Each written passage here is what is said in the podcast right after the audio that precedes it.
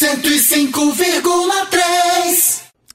Bom, nós vamos falar agora sobre a morte precoce do cantor Gabriel Diniz, que ontem estava num avião que saiu de Salvador e caiu por volta do meio-dia na região de Porto do Mato, que fica a cerca de 70 quilômetros da cidade de Aracaju.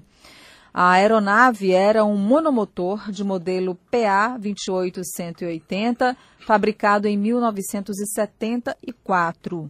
Segundo o Aeroclube de Maceió, Farias e Rodrigues, que eram pilotos e copilotos do avião, é, estavam juntos com o Gabriel Diniz e também morreram no acidente.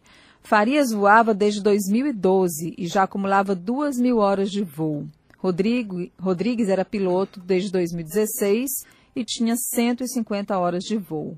Os pilotos e Gabriel Diniz viajavam nessa aeronave monomotor fabricada pela Piper Aircraft e que pertencia ao Aeroclube de Alagoas. Em nota, a Agência Nacional de Aviação Civil, ANAC, informou que o avião estava em situação regular, com o certificado de aeronavegabilidade, válido até fevereiro de 2023, e a inspeção anual de manutenção em dia até março de 2020. Contudo, de acordo com a ANAC, a aeronave que caiu só poderia fazer voos de treinamento ou de instrução, que era proibida para o táxi aéreo.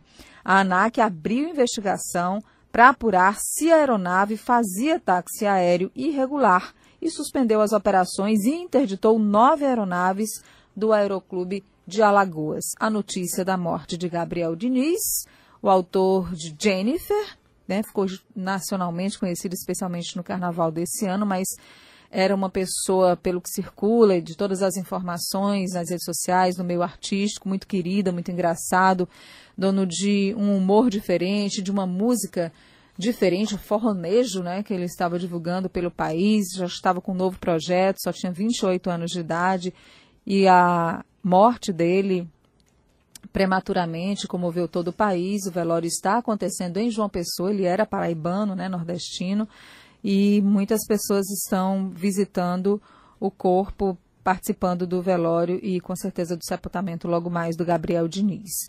Nós vamos entender um pouco melhor sobre essa aeronave, esse voo, sobre condições de voo, conversando agora aqui no estúdio da Rádio Cidade Verde com o piloto de avião Raimundo Neiva. Boa tarde, bem-vindo. Boa tarde, Nádia.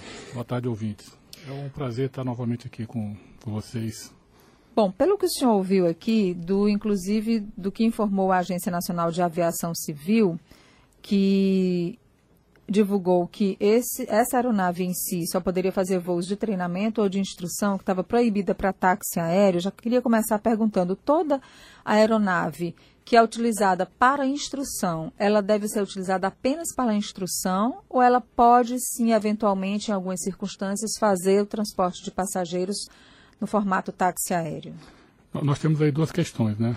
A aeronave de instrução, ela realmente ela não pode fazer voo de táxi aéreo, não é? As exceções é, seriam fazer voo não remunerado então, fazer voo não remunerado, na hipótese daquele voo não ser, não ter essa finalidade de, de, de, de obter remuneração, aí há, há possibilidade sim de, de ser feito. Desse, dela ser utilizada como táxi aéreo? Como táxi aéreo, não.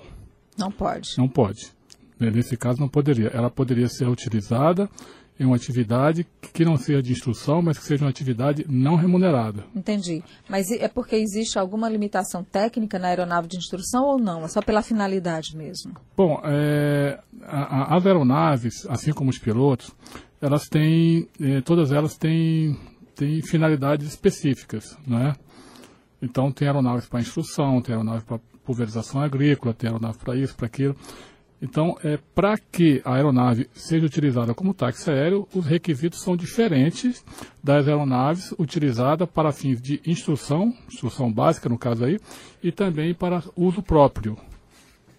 Ah, o, essa quantidade de horas de voos dos dois pilotos, comandante Raimundo Neiva, Um, um já voava desde 2012, um tinha 27, outro tinha 37 anos. Provavelmente esse de 2012 era o que tinha 37, tinha mais experiência, já acumulava 2 mil horas.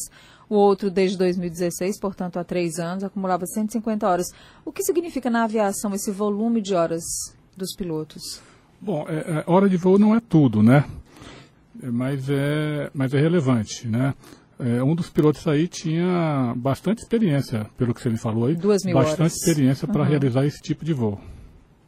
Duas mil horas significa, então, que ele acumulava, geral- geralmente, acumula-se muita experiência com essa quantidade de horas, mas em muitos casos não é o suficiente para contornar uma situação de emergência, né? É, acredito que para esse tipo de voo proposto, né, esse profissional tem sim a, a- a- as exigências, requer até mais. Não, não acredito que isso tenha sido determinante para o acidente, a quantidade de horas de voo, não. Pelo que o senhor já leu desse acidente, parece mais alguma falha técnica ou é ainda muito precoce para falar sobre isso? Claro, falar de acidente de aviação é sempre muito precoce, né? mesmo quando há evidências. Sim. não é? Porque tem fatores que a gente desconhece. Um acidente aéreo ele é multifatorial. Então são diversas causas ocorridas em determinadas circunstâncias, né? Então tudo que se fala se fala no campo das hipóteses, né? O que se sabe é que 80%, cerca de 80% dos acidentes há um envolvimento direto com erro operacional, ou seja, ou seja, erro do piloto. Então, isso é um- 80%. isso- É, cerca de 80%. Isso é um dado, um dado estatístico é, praticamente incontestável. Você Né? acompanha mais ou menos a estatística do automobilismo, que chega parece que a 90, 90 e pouco por cento. Certo. A, a única diferença, é, ou a principal diferença, é que no caso do, do, do automóvel, os erros são diferentes dos erros de aviação. No, no automóvel ocorre muito a violação, Certo. a violação das regras. Inclusive, às vezes a velocidade máxima é 80, ela está com 160 km por hora. É muito comum. Ou faz uma ultrapassagem em lugar Né? que não pode, né? Exato. E, e no caso do, do, do, do- avião, nós estamos falando da aviação leve, mas vamos falar de uma maneira geral. Ela, é, na maioria das vezes, nem é violação. Na maioria, em muitas vezes, a própria leitura incorreta de um checklist, você saltar um item no checklist, aquilo pode desencadear uma série de fatores que levará a um acidente. Ou seja, seja- nenhum detalhe pode ser ignorado. nenhum detalhe deve ser ignorado. Não é que não possa, dependendo da circunstância, não acontece nada. Sim. Mas uma combinação de fatores poderá levar a um acidente. Então, às vezes, esse, essa- esse, esse, esse start começa com um simples esquecimento, por exemplo.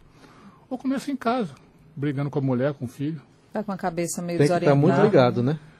Tem que estar bastante ligado, e mas há técnicas para isso, para ficar ligado a, a procedimentos, a treinamentos para isso, né? O que ocorre é que nós, seres humanos, humanos, somos passíveis de erro. Então, o erro humano na aviação sempre ocorrerá, não é? Mas há maneira de minimizar isso. E a gente tem que entender que ninguém erra porque quer. Tem que ver se houve erro, nesse caso aí, a gente está falando de estatística, né? Há que ser considerado que circunstâncias levaram o profissional a errar, para que a investigação depois diga o que, que deve ser feito para que tal fato não se repita, ou tal, ou tal fatores não sejam mais eh, causadores de um acidente futuro, novo acidente. Comandante Raimundo Neiva, o- esses acidentes com, envolvendo avião, eles sempre repercutem mais e, e tal, às vezes cria muita comoção, geralmente envolve personalidades públicas, conhecidas e tal, mas ainda assim o, é o transporte mais seguro. É, se a gente utilizar uma, já que estamos falando de estatística, né, já falamos, é, a estatística da aviação comercial, né, é, a média mundial dos países, nos países desenvolvidos é de um- uma fatalidade, um, um acidente fatal a cada 2 milhões de decolagem. É muita coisa. Né? Então, assim, estatisticamente, só é mais seguro do que o avião o elevador. O meio de transporte mais seguro que o avião é o elevador. Tomando como base a aviação comercial. O que acontece é que na aviação leve, obviamente que os índices não são esses. Porque aí o treinamento já não é tão rigoroso quanto é na aviação comercial, né? as regras não são as mesmas. mas também é seguro. Desde que se siga a, a, as regras, ele é, ele é Esse avião também. de ontem, do Gabriel Diniz, era um monomotor. Ele é um avião menos seguro do que um bimotor, um avião ma maior? É, a gente nunca diz na aviação que um avião é mais ou menos seguro do que o outro. Todos são seguros. Porém, é, há diferentes finalidades e há diferentes restrições. Então, este avião de ontem era um avião muito restrito.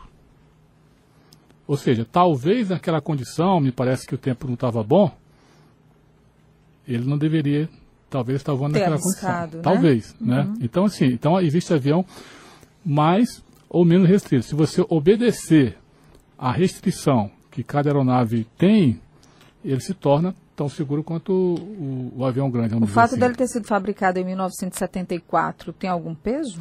Bom, desde que eh, avião não tem idade, né? Portanto, desde que, eh, é manutenção, que né? as manutenções, o programa de manutenções, tem programa geriátrico, inclusive, né? dentro da, da- da- Geriátrico, né? É, com esse nome mesmo. Dentro da, então, Os desde- aviões mais antigos, aparelhos mais antigos, né? Exato. Então, desde que se o programa de, de manutenção tiver sido mantido, não há problema nenhum. Esses dois, é, esses dois documentos que foram divulgados pela ANAC, o certificado de aeronavegabilidade, que é o CA, que estava válido até 2023, e a inspeção anual de manutenção, a IAM, que estava em dia até ah, março de 2020. Isso por si só já garantiria que o avião inspecionado por esses dois critérios aqui teria condições técnicas e manutenções em dia? Não, não. Manutenção em dia, sob o ponto de vista da escrituração de manutenção, sim. Agora, claro que pode acontecer de. Porque isso é o mínimo, né? Isso é o mínimo que, o- que, o, que o avião vai fazer, é uma, é uma, uma revisão por ano. Isso é o mínimo. Mas, obviamente, há, há, há outros, outros quesitos também, há outras, outras, outras exigências, né? Ah, ah, às vezes o avião está cumprindo o programa de manutenção, mas pode ter algum problema que está sendo protelado, por exemplo, né? Não estou falando que aconteceu, dando só um exemplo. Então, esses, esses, esses, esses eh, documentos do qual você me, me relatou é, digamos assim, o mínimo do mínimo. Bom, a gente, infelizmente, né, lamenta. Agora, claro que a ANAC abre essa investigação, essa investigação. Todo, toda, todo acidente aéreo precisa né, ser investigado. É é uma praxe, não é, comandante, nesse, nesses casos? É uma obrigação. Todo Uma acidente obrigação, aéreo né? envolvendo a aeronave, a exceção é só para as aeronaves experimentais, que são aquelas aeronaves, eh, aviões experimentais, né? Eh, que não é o caso aí. Todo, todo acidente aéreo é investigado sim. E, diga-se de passagem, o objetivo da investigação não é, não é procurar culpado. Quem vai procurar culpado é o Ministério Público, a Polícia Federal, né? não, é, não é o Ela vai CENI dizer o não é o houve, né? ela vai, ela vai é, determinar os fatores que levaram ao a, a- aquele, aquele acidente, né? Para que esses fatores sejam corrigidos e se evite a repetição desse acidente no futuro. Aviões desse porte, eles, ficam, eles têm algum registro de voz, de conversas? Não, não, não há, Não há, né? não há. Mas tem outras formas, é, não tão precisas, mas tem, há outra forma de se chegar à mesma conclusão. Por exemplo, a análise dos instrumentos, a, os indícios, as evidências. Claro que o ideal seria o- os gravadores de, de voz e gravadores de dados de voo, mas isso só, só, só há em aviões maiores. Tá bom, nós conversamos aqui com o comandante Raimundo Neiva, piloto de avião, né, nos ajudando a tentar entender o que pode ter acontecido ontem para a fatalidade que envolveu os dois pilotos e o cantor Gabriel Diniz, que morreram num acidente ontem lá na cidade de Maceió. Muito obrigada e uma boa tarde para o senhor, comandante. Boa tarde, obrigado. 105,3